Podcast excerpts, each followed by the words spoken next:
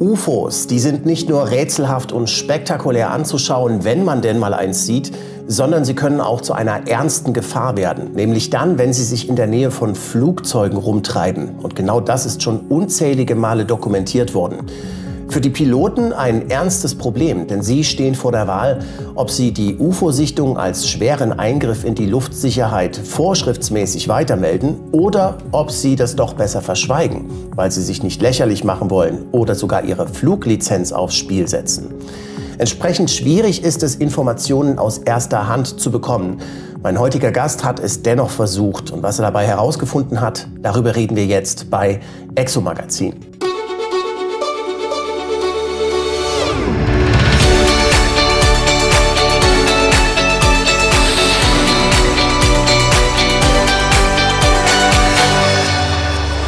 Willkommen zurück auf Exo Magazin TV, dem Magazin für Freigeister. Und ich begrüße an dieser Stelle Dr. Walter Andritzky. Herzlich willkommen. Hallo.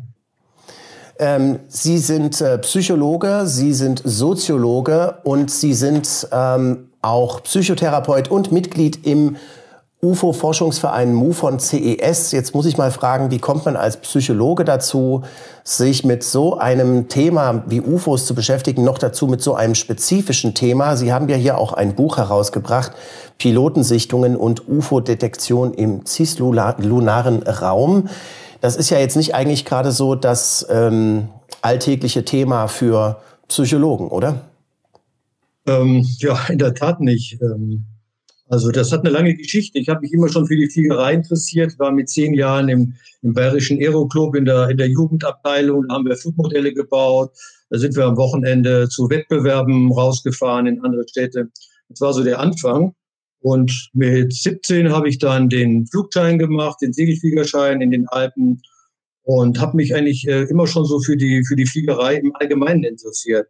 Das ist dann später wieder ähm, Berufstätigkeit ein bisschen zurückgegangen und habe meine ersten Kontakte eigentlich so zu dem, ähm, sagen wir mal, zu Parapsychologie, zu, zu anomalen Phänomenen in Freiburg gehabt bei dem Professor Bender. Ich habe in Freiburg studiert, Soziologie.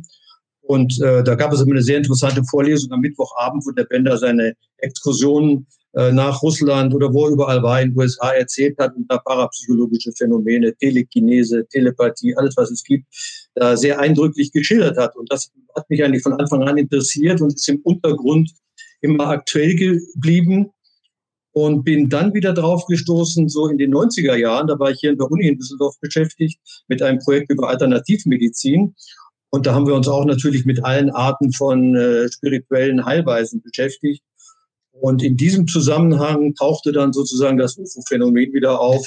Da bin ich dann auf Tagung gegangen. Da gab es von dem ähm, Herrn Hesemann damals eine große Tagung hier in Düsseldorf. Und da ist dieses Interesse so untergründig eigentlich immer fortbestanden. Also sowas gab es wirklich mal an der deutschen Universität, ja?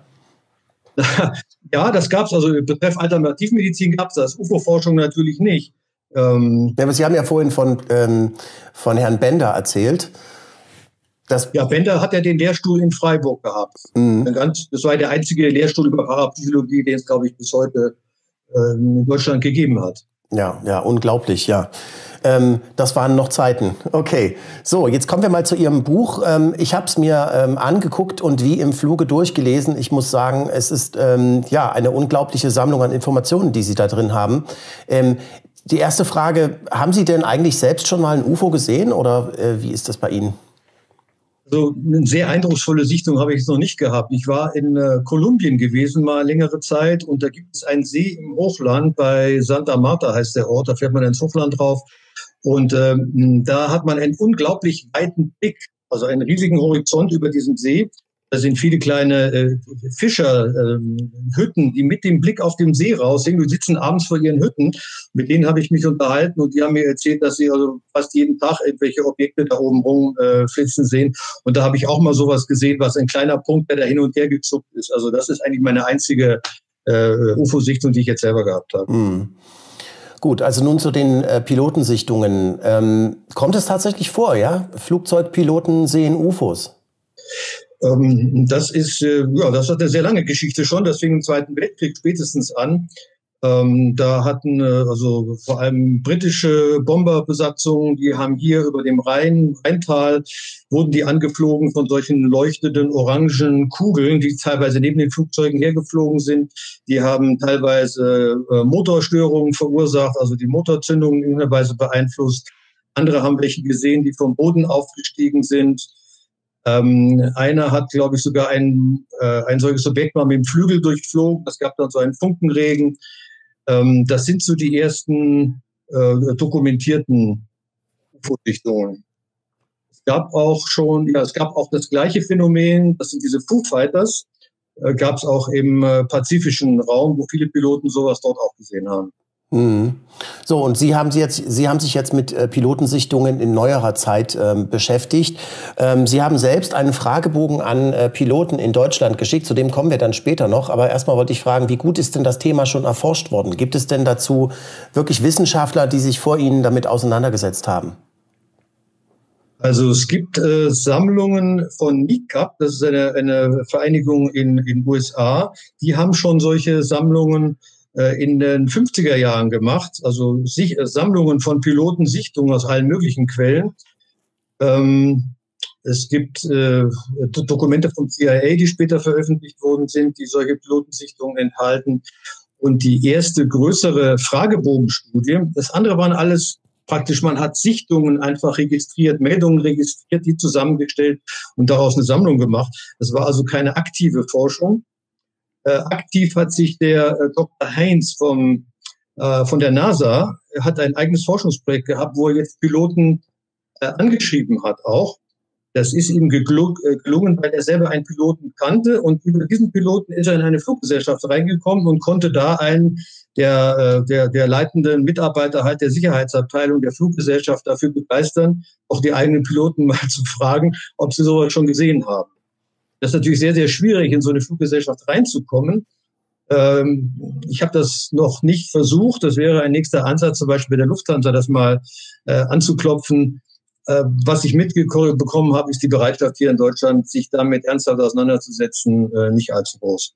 Ja. Aber der Heinz hat eben 250, glaube waren es ungefähr um die 250 Piloten, hat er eine Antwort bekommen und hat sehr detaillierte äh, Schilderungen von den Piloten bekommen, auch wie die Objekte aussehen, welche Flugmanöver sie veranstaltet haben, hat das alles aufgezeichnet, auch äh, also ein hochinteressanter Bericht.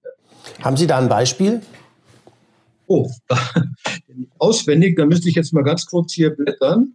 Ich muss Ihnen eins raussuchen. NASA haben wir hier. Es ist, ja, also, es ist ja auch so, dass Piloten ja oftmals auch als äh, bessere Augenzeugen gelten als äh, normale Menschen. Darüber können wir ja dann noch reden, äh, wie das aus ja. psychologischer Sicht aussieht. Aber kommen wir erstmal zu den Beispielen.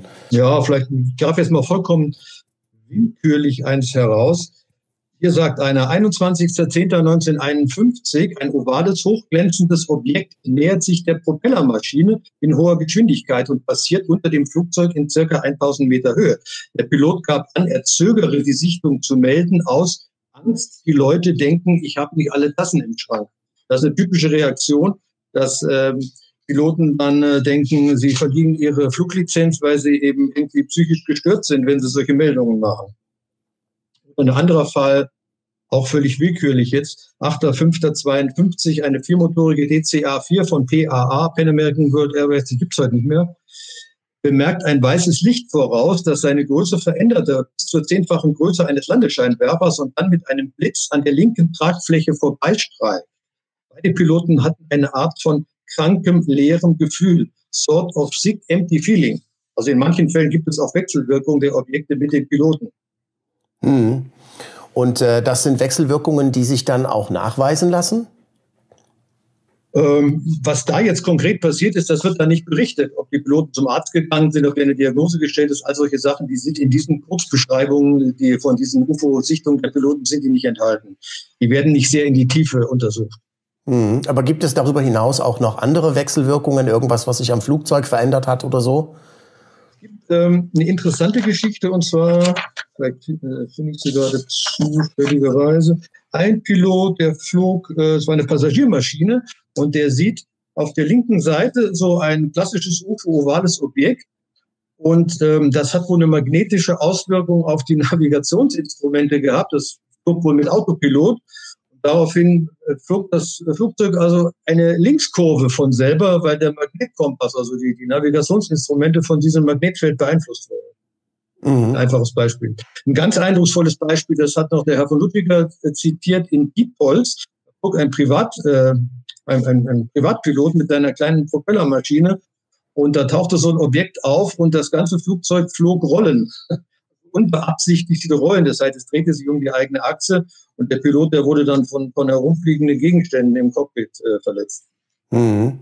Und gab es da an dem Flugzeug irgendwelche Wechselwirkungen? Da hat man nach der Landung auch eine starke Magnetisierung von dem ganzen, von den Metallteilen festgestellt. Mhm. Faszinierender Fall. Es gibt unzählige solche Fälle, über die wir jetzt gleich noch reden, ähm, Herr Dr. Andritzky. Wir äh, reden über die Ergebnisse Ihrer Umfrage unter deutschen Piloten. Wir reden darüber, was bekannt ist aus Militärakten und aus Augenzeugenbefragungen von amerikanischen und deutschen und überhaupt internationalen Piloten. Gerade MUFON CES hat ja da ziemlich viele Sachen auch gesammelt. Und wir reden auch, was mich sehr interessiert, äh, über die Sichtungen von Astronauten. Was ist eigentlich um unsere Erde herum? Auch damit haben Sie sich in Ihrem Buch beschäftigt, Pilotensichtungen und UFO-Detektion im cislunaren Raum, jetzt erschienen im Ancient Mail Verlag. Darüber reden wir gleich, aber nur für Abonnenten auf Exo Magazin TV, nicht von unserem YouTube-Kanal, sondern auf unserer Website Exo Magazin TV. Guckt mal rein, da gibt es hunderte Filme für Freigeister, die ihr nirgendwo sonst sehen könnt. Ich freue mich auf das weitere Gespräch mit äh, Dr. Andritzky und ähm, für euch auf YouTube ist hier erstmal Schluss. Aber danke fürs Zuschauen. Ciao.